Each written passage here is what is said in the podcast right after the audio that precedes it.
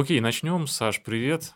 Приветствую тебя в Санкт-Петербурге. Ты добрался сюда из Москвы с семьей. Я так понимаю, вы частенько ездите. Как вам Петербург? Петербург. Доброе утро. Доброе утро всем. Петербург э, – это для нас город-загадка. Мы все время что-то находим новое и в неожиданных местах.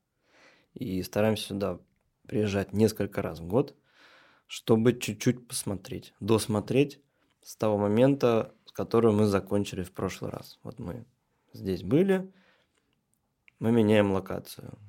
Там, э, там посмотрели, сам посмотрели, немножко здесь, немножко там, храмы, достопримечательности, э, места, в которых вообще редко кто бывает.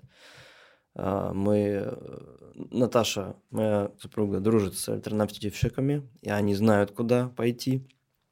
И э, мы с ними идем, смотрим, удивляемся, о чем-то спорим, о чем-то рассуждаем. Интересно. То есть заранее, в принципе, вы уже так при придумываете, что посмотреть в городе, да? Да, да у нас есть такой небольшой план Ага. И в следующий раз, да, мы что-нибудь такое. И детям, детям показываете город, да? А дети не особо вдохновляются нашими поисками. Они все-таки из другого теста сделаны. Ага. И им, как правило, это все не особо пока нужно, потому что возраст не тот. Им важно вот поколбаситься где-нибудь, э, поиграть, побегать. Вот вчера был отличный инцидент. У нас в доме я живу в ЖК «Князь Александр Невский». Это самый большой О. ЖК э, на территории Санкт-Петербурга, насколько я, да, насколько это я знаю. в Рыбацком. Да, это в Рыбацком, Вау. Обуха Рыбацкая. И вчера у нас была пожарная тревога. Только все сели заниматься, у нас э, дети на заочном, на, на онлайне, дистанте. И тут сирена. Тут сирена, Начинается у детей паника, мы все бегаем, не знаем, что делать, все быстренько оделись. А, дочка собрала бисер, мы сказали, все самое важное. Она собрала рукоделие, учебники, тонну кирпичей, и мы вот с этим скарбом с 32 этажа опускались вниз. Угу. Вот. И для них это прям радость. Да, это для них это экшен. такое приключение. Да. Классно. Такой дешевый адреналин, они его получили. Потом они свалились просто вот днем, вечером, спали с удовольствием. Для них это вот, вот это то, что им запомнится вот в этом возрасте больше всего. Как да. они бегали от пожара, там, от Да, дом, правда, большой. Это самый большой э, небоскреб, можно сказать, жилой. Вот. Угу. Что самое интересное для меня лично, так это то, что прямо напротив этого дома находится дом, в котором я вырос. Mm. Это мой район, родной район. А, то есть, ну, буквально я родился и вырос вот в этом районе. Интересно, да, что ты там поселился. Сейчас я живу в другом месте, но, в принципе, то есть, э, вечером поеду туда. Говорю, сегодня вечером буду там. Uh-huh. Видимо, мы с тобой будем еще в одном районе где-то вечером находиться. Прикольно. Хорошо. Ну, слушай, э, ты приехал из Москвы, я тебя, можно сказать, подловил. Я на какое-то время за тобой слежу, и мне зрители нашего подкаста, слушатели там периодически советовали, позови Сашу, позови Сашу, я за тобой слежу. И вдруг сходятся звезды, я вижу, что ты едешь в Петербург, я такой, вот, вот он попался, пишу тебе. Спасибо, что согласился. Вот. А, хочется некоторые вопросы тебе задать про Москву и про йогу в Москве. А, скажи, пожалуйста, ты сам как давно в Москве? Я, можно сказать, коренной москвич.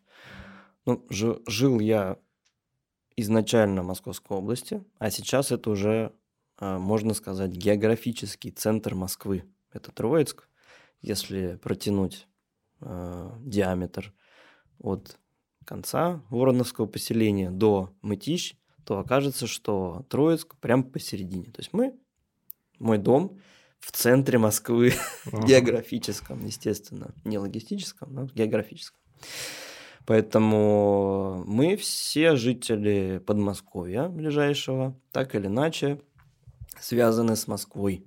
Это институты, это работа, это все, все там, все в Москве. Угу. Поэтому жители Подмосковья, они себя от Москвы не отделяют обычно. Где родились, ну, можно сказать, москвичи. Угу. Поэтому угу. я, можно сказать, москвич – С другой стороны, нет. Э, стал бы я жить в Москве?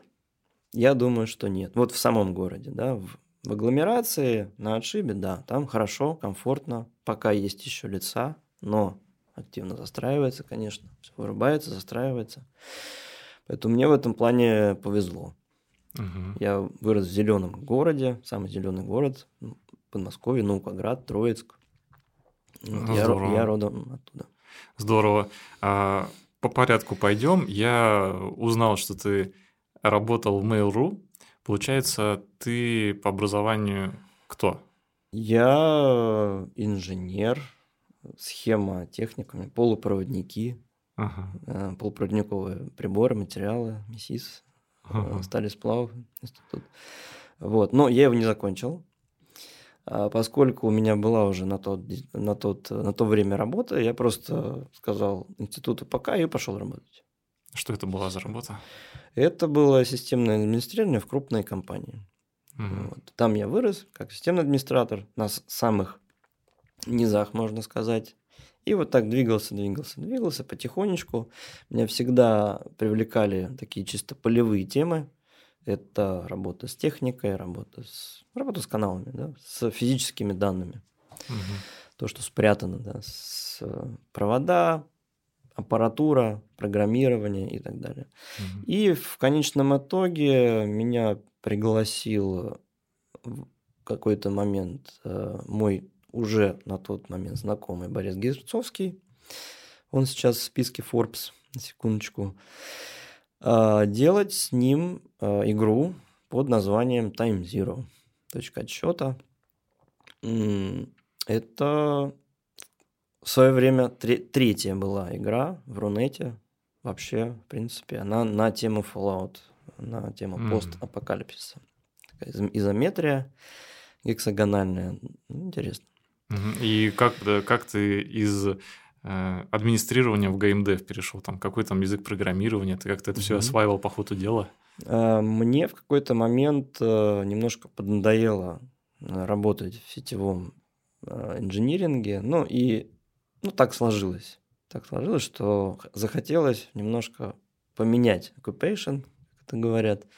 Тем более есть хорошее предложение, почему нет? Такое авантюрное. В неизвестность, можно сказать. Э, от знакомого человека, которому я доверяю, которым, который мне близок. Вот, и я принял решение однозначно. А как в Mail.ru я попал? Путем слияния поглощения. Ага, прикольно. Со временем нашу компанию э, поглотил такой концерн, как Невал. Это уже глобальная фирма, международная. Mm. А потом уже Mail.ru, желая выйти в IPO, они спылесосили, по-моему, в свое, в свое время, 2007 год, 2008 год, они запылесосили, по-моему, все, что только можно для того, чтобы показать свои активы. И наш концерн Aston Holding том числе. Вот как раз Борис Герцовский, он, насколько я знаю, выгодно двинул свою долю и э, возможность открыть что-то свое. И вот на этом свое свой, э, свой бизнес CrazyBit, он уже вышел угу. в список Forbes. Вот так. Здорово. То есть ты работал вот в этих двух башнях Mail, да? Нет, не успел.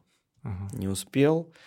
А, как только началась реструктуризация, нас всех вызвали. То есть пришли ревизоры от Mail.ru и начали всех потихонечку выдавливать из компании, потому что мы им были по большому счету не нужны. Да, мы просто мелочь. Им нужно было просто наши активы, собственность интеллектуальная. Но люди им были не особо нужны. Поэтому э, сразу все понимали, чем все дело закончится. Половина команды уйдет, и я в том числе. А, ну, Боря мне сказал, вот Герцовский, что ну, это уже как покер, да, то есть делай ставку, и если ставка хорошая, сыграет, тебе дадут зарплату, одну, две, три, все, что по закону положено, они тебе дадут вообще, без всякого писка, без, разби... без разбирательств. Поэтому многие так и поступили. Угу. Просто взяли и ушли. На тот момент э, я уже преподавал йогу. Поэтому можно сказать, что мне было куда уходить. Опять в неизвестность, опять в никуда, опять с понижением заработка. И поначалу это было прям вот для молодой семьи тогда. Я создал семью, она вот теперешняя. Наталья, моя супруга, четверо детей. А, с полного благословения супруги, что она меня поддерживает всегда. А, я начал, можно сказать, карьеру йога-тичера. Угу. Слушай, это году. получается такой нормальный дауншифтинг в зарплате. То есть, э, условно, айтишник, да, в Москве это большие деньги, солидная такая профессия, там и э, страховка медицинская топовая там mm-hmm. и так далее. Я думаю, тем более у тебя после такого опыта работы были открыты большие горизонты, и ну, на позиции преподавателя йоги во, во сколько раз ты в зарплате э, Во снизил? много раз. А, снизил сразу? Да. Ну, раза, наверное, в два, в три. Угу. Сразу все это урезалось, приходилось пахать. Угу. Но у, у тебя не было в этом плане сомнений каких-то? Нет, не было. Потому а. что важный момент, я понимал, что э, с точки зрения, да, ну, если быть совсем реалистом, то э, то, как я делал работу в геймдеве, ну, это средненько. Средненько. По-честному. Но как преподаватель это для меня была полная, э, полная неизвестность, белое пятно, смогу я реализоваться, не смогу реализоваться. Поэтому я увидел какую-то перспективу, люди во мне увидели перспективу, те, которые работали в пране, они сказали, что давай вперед, у тебя mm-hmm. есть все данные, все шансы стать топовым преподавателем. Вот, собственно, и так и произошло. Поэтому... Сколько лет тебе было? 26. Ага, ну 26 это еще, считай, куча сил, энергии. Даже да. Классный возраст. Слушай, а было момент уже какое-то разочарование в айтишке? И э, просто это же отрасль, она прям так бурлила, развивалась. И все-таки ты прям круто свернул. То есть это ну, поворот такой прям не на 360 градусов, конечно, но на, на 180 точно. Эти, это были года, когда свирепствовал кризис, это 2008 год. И тогда всех штормило, и о будущем не загадывал вообще никто. Даже люди, которые сидели в Mail.ru, они не были уверены, что они там усидят. Угу. Поэтому индустрия в целом, она была подвешена именно на этот кризис 2008 года. Угу. То есть тогда IT не чувствовалось такой уверенной сферой. Да, угу. да, оно было нестабильно. Если 2002 год третий, четвертый, пятый, шестой был просто бурный рост, потому что экономическая ситуация в стране была хорошей и стабильно все развивалось, то в восьмом году э, все было не так однозначно. Хорошо, а вот с точки зрения э, устройства твоего, скажем так, мозга инженера, э, насколько тебе хватает такой когнитивной нагрузки в преподавании йоги. И тогда, как ты это чувствовал сейчас, в плане, ну, инженер уже решает такие сложные задачи, это погрузиться в какой-то программный язык, там какие-то сложные структуры выстроить, я уже не говоря про там какие-то факапы происходят, какую-нибудь тебе старую систему дают, нужно ее срастить с новой, это постоянно мозг такой прям загружен такими инженерными задачами. В йоге, ну, иначе, иначе все происходит тоже нелегко, но как будто бы в йоге, в преподавании немножко может не хватать для инженера вот реализации его потенциала. Как ты это проживал? Я на это смотрю так же, как в IT. Э, как говорили мои, мои гуру по электронике, электроника – это искусство контакта, коммуникации. От точки А в точку Б. С преподаванием примерно все то же самое, в моем понимании есть точка А, это преподаватель, и есть multiple point, есть э, пул точек, которые тебя слышат, как точка Wi-Fi. И тебе нужно донести до всех более-менее в нормальном распределении то, что ты хочешь донести. Это искусство коммуникации. В этом плане поначалу я не понял, что йога и йога преподавание это разные вещи, но постепенно это все вырисовывалось. Йога преподавание это коммуникация, сто процентов, а сама йога это отдельный, отдельный личный инструмент для самосовершенствования. Угу, угу. Мне очень понравилась эта метафора, классно. Надо будет себе загрузить ее тоже использовать. Хорошо. Но тем не менее, смотри, если мы представляем себе сисадмина, и кто смотрел там всякие сериалы, знаешь, про про айтишников много есть там разных классных сериалов, mm-hmm. то сисадмин в основном представляется, знаешь, такой чувак, который сидит где-то э, закрытый максимально от людей, там нет света, он там, кто-то к нему приходит, он так, отстаньте от меня, там, я все сделаю, пишите мне письмо. Такой у, у человека, условно, который, ну, зачастую не особо э, любит общаться. И преподаватель mm-hmm. йоги, это, это поворот полностью, то есть это наоборот, общение постоянно.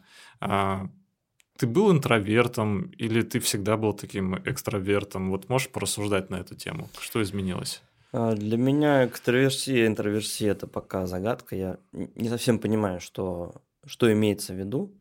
А, начну с админов. Я учился у таких. То есть, да, действительно, есть коморка, где сидит гуру.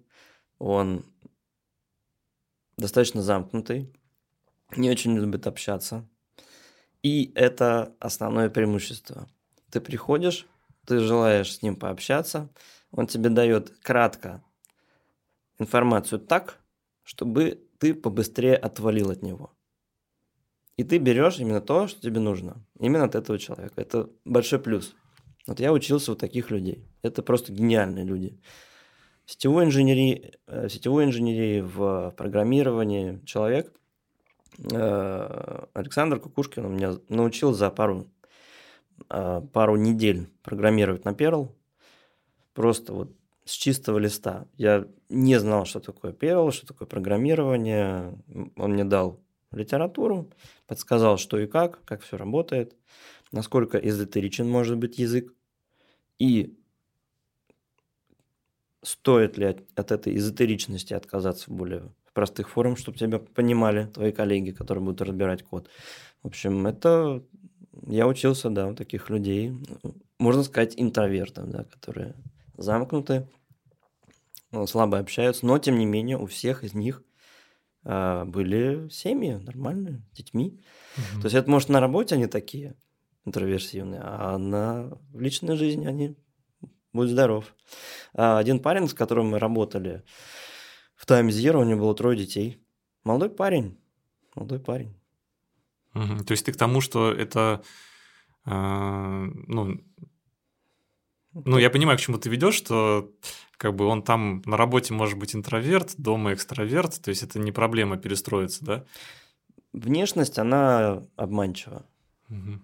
Она может э, в этом плане да, исказить. И, ну, на этом играют, да, киношники, сериалы снимают. Просто, ну, как правило... Ну, определенное клише такое. Это клише, да. То есть таких вот прям а, совсем замкнутых гиков их мало. Их мало, они действительно сидят там в своих фирмах, как правило, крупных. К ним доступа вообще никакого нет. Вот. В основном люди вот полевые, которые ходят, по этажам, администрируют непосредственно рабочие станции. Они простые просто. Угу. Люди, которые коммуницируют. Попробуй с бухгалтером не, поком... не покоммуницировать. Зарплату просто урежет или забудет премию дать. Да, согласен с тобой. Хорошо, но а, мы разобрались, что жена поддержала твой переход. Это здорово. Как раз хочется, чтобы всем такого пожелать, когда вот твой партнер, супруга или муж там поддерживают тебя, там, когда даже ты э, в зарплате ну, как бы начинаешь урезаться, но зато следуешь, скажем так, за мечтой. А что касается остального, может, окружения, друзья, там, не знаю, ну, условно, родители, там, братья, кто угодно, ты с, э, с непониманием сталкивался таким? Ну, потому что э, из IT перейти там даже не то, что фитнес-тренером, а именно йога-преподавателем, это вообще, то есть что-то еще и такое немножко отлетевшее вообще от мира сего, такое что-то эзотеричное немного. Да, да, непосредственно. Да, были непонимания, в основном со стороны моей мамы. К счастью, она такой прагматичный человек – Если она видит, что этим можно зарабатывать и зарабатывать нормально, никаких вопросов у нее нет. Если это просто деятельность, которая просто какая-то эзотерика ради себя, нет, в ущерб семье. Поэтому моя мама, она такая вот кондовая, хозяйственная. Хозяйственная. В этом плане она очень понятная женщина. Вот, папа у меня более, так скажем, вольный. Он э, считает, что я сам разберусь со всем. Но он прав, возможно. Удается разбираться все, э, все самом, э, самостоятельно. А, брат у меня немножко из другой тусовки. Вот он э, работал плотно в Роснано, даже вот не бок о бок с Анатолием Чубайсом, но вот где-то вот через стенку, что называется. А, он создавал, э, и я не знаю сейчас, чем он занимается, он создавал или помогал создавать, как-то участвовал, сеть технопарков в стране. Это Дубна, это Казань, mm-hmm. это Троицк, это, это такие площадки высокотехнологичные, где идет какое-то высокотехнологичное производство. Не ВПК, но что-то очень нужно. Медицина, транспорт, еще что-то. Я на самом деле мало что знаю. Но вот угу. со стороны брата, там, семьи брата было непонимание, зачем я занимаюсь. Йога, что это? Зачем это? Для чего? Угу. Какая-то ерунда. Вот. Ну, Хорошо. Ну, как-то а, так. Ну, а если и конкретно твоей истории коснуться, и что ты вообще думаешь по этому поводу? Это нередкая ситуация, когда из иных профессий переходят в преподавание mm-hmm. йоги. И вообще-то многие преподаватели, они потом ну, бросают, потому что не справляются, не могут зарабатывать. Особенно, там, если бы я тебе рассказал, как в Питере это устроено, ты бы не поверил. То есть здесь, там, здесь можно получить зарплату, ну, там, 400-300 рублей за полтора часа преподаватель йоги может такую зарплату получить и поехать домой с этим. Ну, как бы и не помереть еще нормально. Вот, э, да, и в этом плане э, ты, когда переходил в другую профессию, у тебя э, как был устроен именно, скажем так, финансовый вопрос в плане, была какая-то подушка, ты, ты не понимал еще, сколько ты будешь зарабатывать, то есть нужно, и, и пришлось ли сильно ужаться в расходах, вот как это все было? Так как у нас была молодая семья, у нас было расходов, в принципе, пока не так много. Все это нарастало. Степень расходов у нас всегда нарастает в степени моего дохода пропорционально. А, поэтому такого прям видения, а, что будет через полгода, через год, не было. Да, была какая-то финансовая подушка от предыдущей работы, но мы ее проели очень быстро за три месяца. Поэтому сразу я понял, что нужно пахать, что нужно работать, что нужно устраиваться, брать, что называется, количеством. А дальше качество, оно придет. Uh-huh. Со временем, рано или поздно, э, подспудно я понимал, что если человек не несет фигню какую-то, да, если он качественно что-то делает, к нему деньги потянутся в любом случае. Рано или поздно. Поэтому я особо не думал на эту тему. Моя задача была себя занять максимально а, и потихонечку конвертировать мои умения, новые умения уже в, в звонкую монету, что называется, чтобы содержать семью. Угу. Надо понимать, что Наталья, она тоже инструктор по йоге. И на тот момент, когда я начинал, она уже была на хорошем счету у Миши Галаева в центре Гипрана. Она работала там. И не только у Миши Галавы, у Андрея Витальевича Лапы она была на хорошем счету. Так что она та- талантливый, хороший преподаватель для начинающих. У нее никаких вопросов насчет меня не, не возникало, что я там что-то не смогу. Она в меня верит. Угу. Вот, поэтому угу. постепенно доход он возрастал. Сначала количественно, просто за счет количества занятий, а потом уже просто за счет того, что больше стали узнавать, больше приходить на занятия, постепенно что-то, какие-то занятия уже стали неактуальны. То есть поначалу я первый год примерно работал в режиме где-то 15-17 занятий в неделю. Это достаточно много. Для 26-летнего человека, в принципе, ну, посильная задача. Посильная. Тяжело, но посильная. Постепенно все это сокращалось, сокращалось, более качественный, да, в качественную сторону. Плюс пошли какие-то семинары, плюс я начал заниматься мануалкой. Угу. Это Сейчас тоже... здесь тебя немножко приторможу. Да. Да, давай разберемся. А, ты вообще начал с того, что ты сказал, что вообще преподавать йогу и заниматься йогой две разные истории. А можешь раскрыть эту тему? А, как это, как это у тебя было? Угу. Вот ты прям сходу, вот с первой недели уже там у тебя много классов пошло. Или это как-то нарастало? Как ты при этом комбинировал свою личную практику? Были, было ли такое, что она исчезала, становилось только преподавание? Угу. И что с тобой происходило, какие изменения? Надо понимать, что преподавая личной практике я переживал несколько кризисов связанные с тем, что я достиг тех пределов, которые можно в данном теле достичь. И нужно было двигаться дальше. Э, это в тот момент, когда я не преподавал.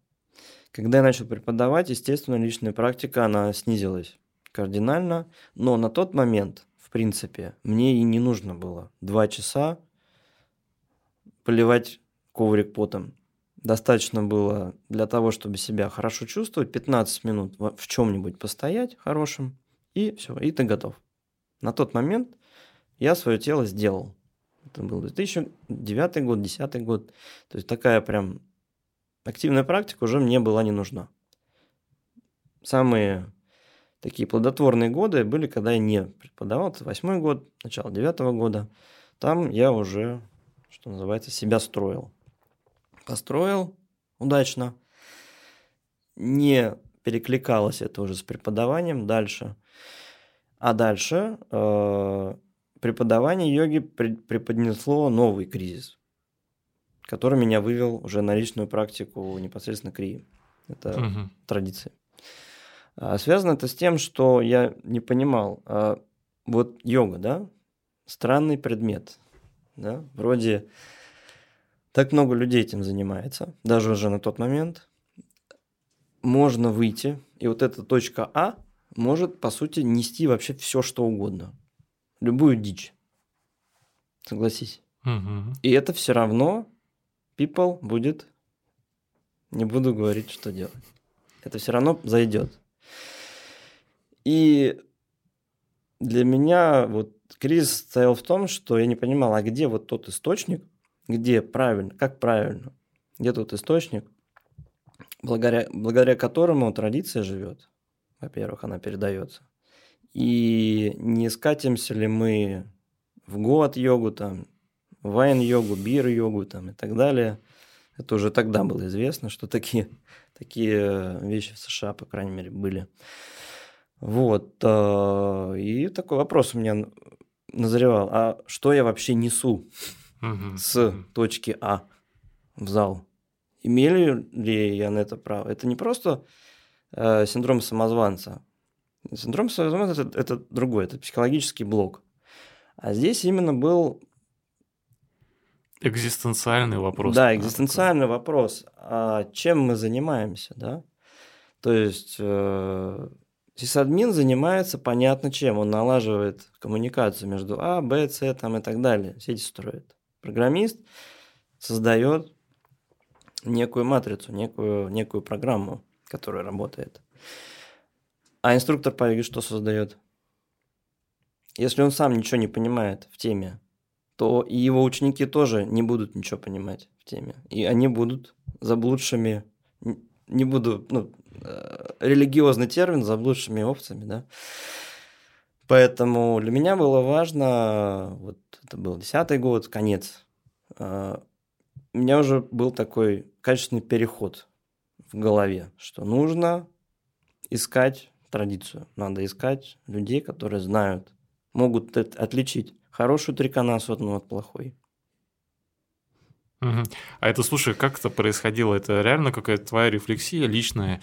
Или еще подталкивали к этому? Может быть, ученики своими вопросами, может быть, какие-то беседы коллег, может быть, еще что-то ты видел, что там кто-то ездит, какие-то паломничества, а ты не ездишь? Ну, все вместе. Все вместе. Я бы еще добавил травматизм. Травматизм. А, когда я нанес человеку травму на своем занятии сам, угу. причем вид, видел один акт, что я ничего такого не делал. Я просто подошел и чуть-чуть поправил. Потом щелк и травма mm хамстринга, все как обычно. mm Это вот разделило на до и после. Да, вот э, йога травматична. Да. Для меня это был шок, э, шоковый, шок-контент, что называется, вопрос. Это первый тезис что в йоге возможен травматизм. Нам же говорили, что нет, йога для здоровья. И второй очень важный момент, что современная и на тот момент, и, наверное, сейчас, э, тогдашняя йога-терапия и сегодняшняя йога-терапия, они не отвечают пока на вопрос, а что с этим делать. Так, а, а традиция, к которой ты в итоге пришел, крия-йога, можешь рассказать? Она не про асаны вообще. Да, она не про асаны, я тут тоже про это понимаю. И как э, в данном случае э, какой-то, какой-то синтез ты переносишь то, что ты в крие там понимаешь как-то на практику хатха-йоги, которую ты даешь? Здесь так. Это надсистема. Э, крия развивает мозг, непосредственно мышление. И как инструмент – и ты этим инструментом пользуешься или не пользуешься. На твой выбор. Ты развил себя, свой мозг, свой не то чтобы интеллект, да, а то, что называют в йоге будхи, да, пробужденный. И с помощью этого пробужденного интеллекта ты уже видишь э, вещи немножко под другим углом. Более общо. Или, например, можешь вваливаться в некоторые детали или вообще отмасштабировать и всю картину увидеть целиком. Поэтому Крия здесь это, она не дает практические советы, она развивает всю систему, угу. всю систему человека. И с помощью нее уже можно делать что-то креативное. Он так и называется крия-йога. Крия...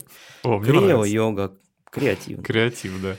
Слушай, интересно ты рассказываешь. А как, можешь рассказать, если это не слишком лично, тем не менее, как это конкретно происходило? То есть ты получал посвящение или как? Это было примерно так. В какой-то момент, ну, это у всех бывает, как правило, у всех. Обычно так бывает. Либо человек случайно попадает к своему гуру, неважно какому, да, это просто вот что называется, отношение гуру шишья, гуру и ученик. А, либо он как-то случайно, а если он не понимает, ему обычно посылают из точки А в точку Б напрямую какие-то сигналы. То есть меняется структура жизни так, чтобы у человека не было выбора, он обязательно попал в эту точку. Угу. И в этом плане со мной произошло именно вот по второму сценарию. Я в 2010-2009 году думал, что мне никто не нужен, да я сам по себе, гуру это все фигня. Но потом я поменял. Только я столкнулся с жесткой вот этой реальностью преподавания, травматизма, что нужно как-то себя восстанавливать, поддерживать, что нужно искать источник, источник йоги. Тогда уже я поменял свое мнение.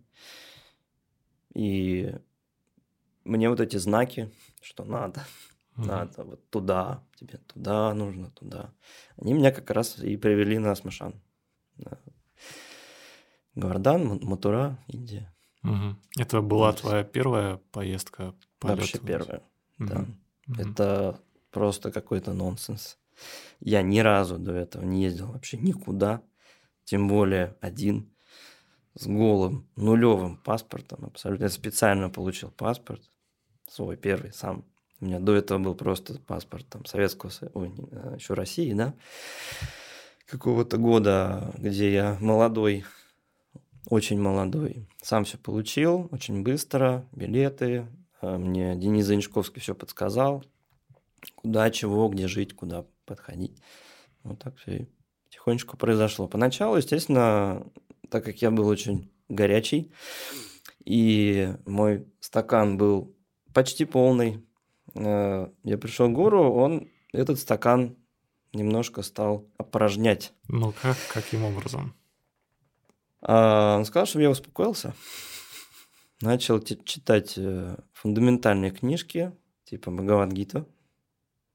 Я начал читать и потихонечку свой стаканчик опустошать. Вот весь багаж.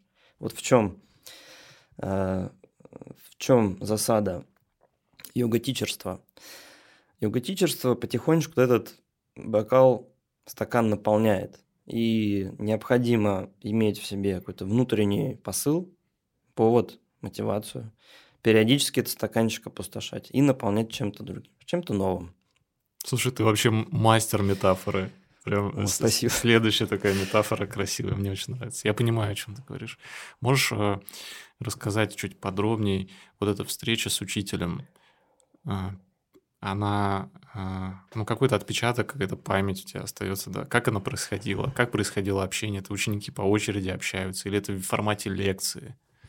Это в формате происходит в данном случае, да, Шаринда Шарма всегда использует формат даршана. Даршан – это когда сидит гуру, и вокруг сидят ученики, люди, которые пришли послушать, люди, которые пришли посвятиться, да, то э, что-то от него хотят получить. И ты, как все, приходишь, гол как сокол, ровно как и все, когда-то пришедшие, перед ним предстаешь, и начинается вот эта вот игра. Да, узнавание. У меня не было таких прям ярких сам скажет, вот, да, это мой гуру. У меня, у меня было просто такое стремление. Вот мне нужно туда. Вот. Получить посвящение именно в Крию. Почему? Не знаю. Вот какой-то у меня был заскок. Может быть, это был, э, как говорит Гуруджи, как это, джунгли зовут, да, инстинкт. Инстинкт проснулся. Может быть, это, не знаю. Может, я это пойму лет через 20 только. Сейчас пока... Почему я туда пошел, я пока не понимаю. Угу. Ну, потихонечку практикуем. Да, и поначалу все, там, первые две недели, Гурджи меня динамил, говорил, что посиди, успокойся, и там уже решим, давать тебе практику или нет. Некоторым дают просто вот в тот же день. Пришел, увидел, все, вини, види, вичи. Некоторым не дают вообще. Некоторых вообще не пускают на смашан. То есть, как это происходит, отбор, мне непонятно. Я не гуру, и это не в моей компетенции, я не, не обязан об этом думать. Периодически, э, ну, я задаю такие вопросы, но это, я понимаю, что вне, вне моей компетенции.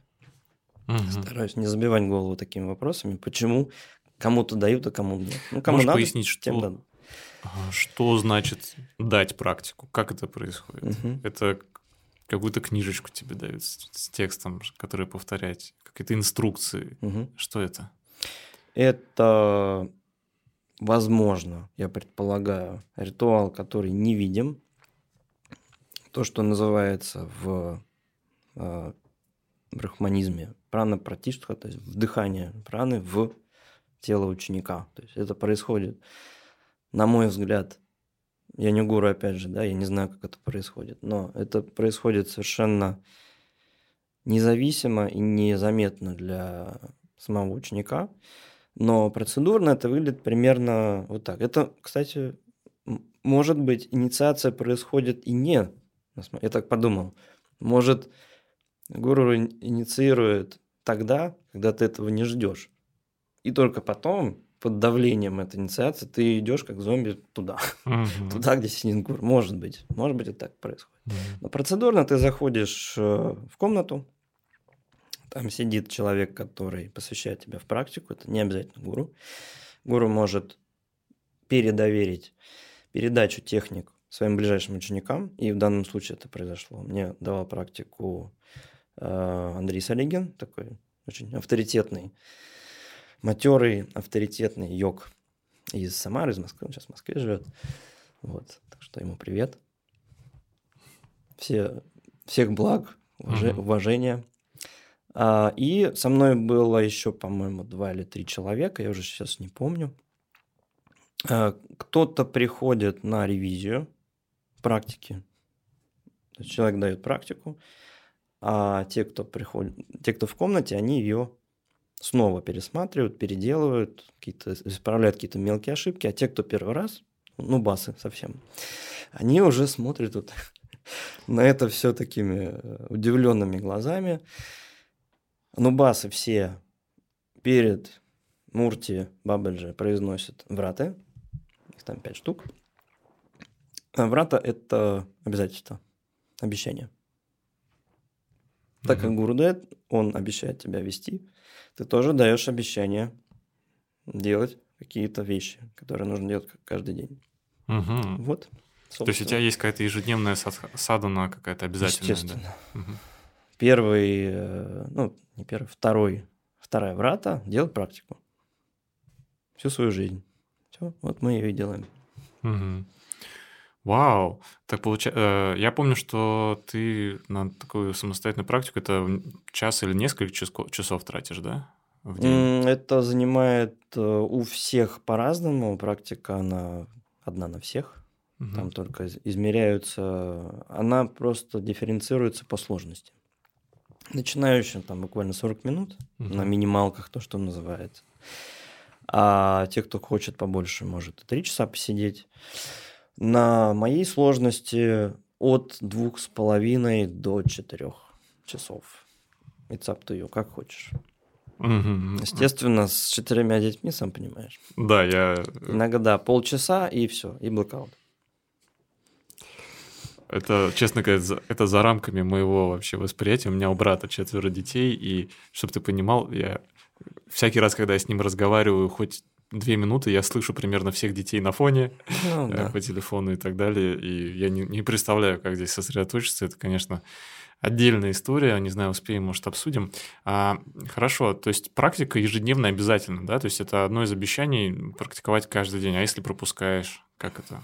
Чувство вины не развивается? Развивается. Развивается.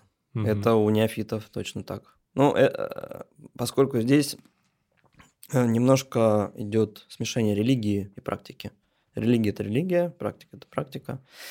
Естественно, чтобы зажечь огонь йоги, нужно сначала идет грязный дым, как написано в Бхагавадгите, правильно? А потом только разгорается пламя. Поэтому первые несколько лет уходит только для того, чтобы вот этот грязный дым ушел. Вот это самая, самая тяжелая часть практики, когда ты ничего не понимаешь, просто делаешь вот эти смешные упражнения, это не асаны, это, это пранаямы, это мудры.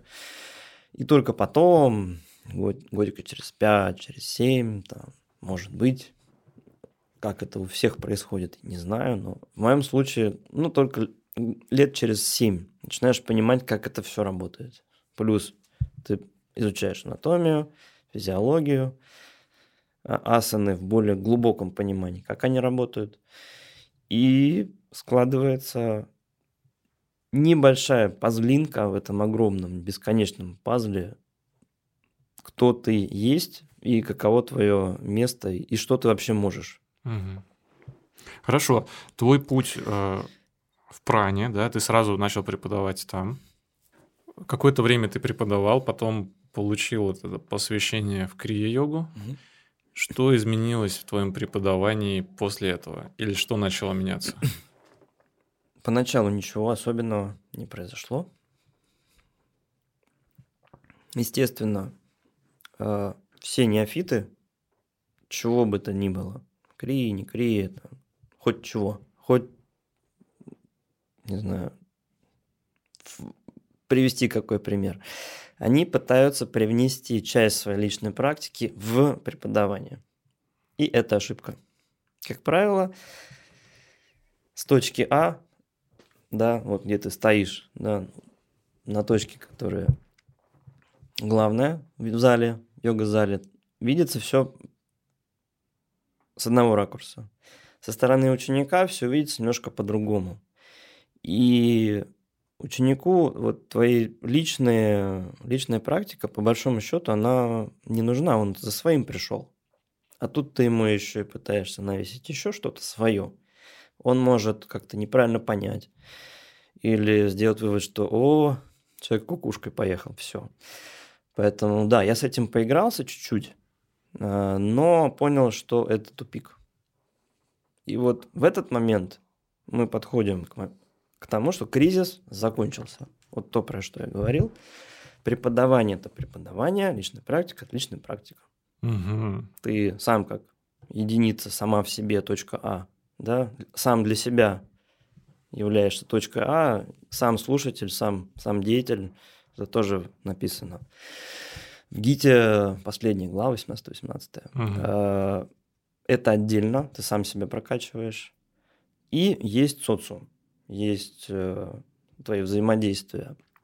С социумом ты отец, ты муж, ты сын, ты брат и так далее. Будь добер, угу, угу. и реализовывать это тоже. Но вот... И неважно, что ты делаешь, ведешь ты йогу или не ведешь. Я бы сказал, что вести йогу это в минус. Ну, э, это отягощает, отягощает личную практику. Именно вот по тому, что я сказал минут 15 назад. Мы можем со своей точки говорить все, что угодно. Это люди воспринимают тоже как-то по-своему. Если ты не разбираешься в вопросах йоги, твои иллюзии переходят в зрительный зал. Это может возвращаться в виде вопросов, в виде поклонников, в виде людей, которые видят тебя своим гуру. О, он съездил в Индию, и теперь он крутой. Теперь он гуру. Я буду слушать все такое. Такое бывает. Э, я думаю, что ну, в моем случае это не актуально. Я стараюсь от этого отойти максимально далеко. Ты начал практиковать крия-йогу э, регулярно. Э, что тебе это дало, да? То есть по-любому это вот первый вопрос, который возникает у всех зрителей. Какие-то плюшки, там, не знаю, э, там, ну, метафорически, как ты сказал, открылась денежная чакра, там, не знаю, mm, там, да. благодать на тебя сошла, с родителями помирился. Что-то было такое? Ничего такого особенного не могу вспомнить. Не то, чтобы не было, оно было. Просто вспомнить уже достаточно сложно. Все-таки 10 лет прошло, даже больше. Естественно, что-то постоянно происходит. У родственников, становится там что-то хуже, что-то лучше. А, часть подъезда алкаши, где ты жил, вот резко, как только взял практику, начал практиковать в, до, в доме, начались постоянные скорые. Скорая, скорая, скорая, скорая. Ну, к соседям. Такого раньше не было. Как это работает, я не знаю. Может, это совпадение, что пришло время. Но я вижу здесь некоторые некоторые корреляции, некоторые влияния. Как это работает, не знаю. Возможно, человек, который практикует что-то такое особо возвышенное, он вокруг себя распространяет флюиды, благодаря которому ну, души куда-то начинают двигаться. Да. Из стазиса им придается какой-то новый импульс. Приезжает скорая, и они дальше куда-то уходят. Так что да, это насчет денежной чакры.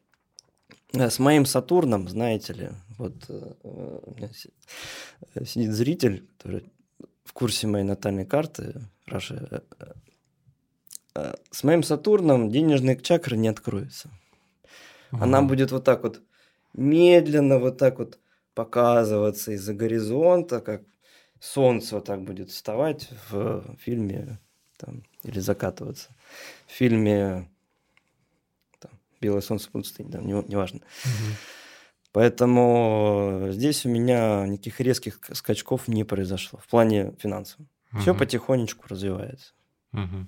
Слушай, ну тем не менее, ты, не знаю, уже второе интервью за полгода даешь. Ты а, тебя знают, ты успешный преподаватель йоги. Это вот если сказать так, что вот крия йога, да, и 10 лет практики, это вносит в свой вклад? Или если бы крии-йоги не было, то все может быть примерно плюс-минус так же было? Трудно сказать. История не имеет слагательного наклонения. Я думаю, что да, это влияет напрямую. Угу. Как Гуруджи говорит, основные факторы точнее, признаки успеха, ну, не такого в коучинговом понимании, угу. а ну, чисто в бытовом. Деньги приходят, известность приходит, тебя начинают уважать везде и всюду. А, очень, я бы хотел добавить э, важный аспект. Ты попадаешь везде вовремя. То есть дружба со временем – это краеугольный камень кори-йоги. Угу. Самый важный. Дружба со временем. Угу. И время тебе дает плюшки свои. Ты попадаешь вовремя. Да. Со временем. Сначала ты этого не замечаешь. Просто как какой-то фон или случайность. Но постепенно ты замечаешь, что ну, твоя практика, она тебе дает многое. Но когда это произойдет? Через 5 лет ты заметишь. Через 7, через 10, через 15. Может, ты и перестанешь к этому времени практиковать, разочаруешься. Как многие разочаровываются в преподавании йоги, например. Угу.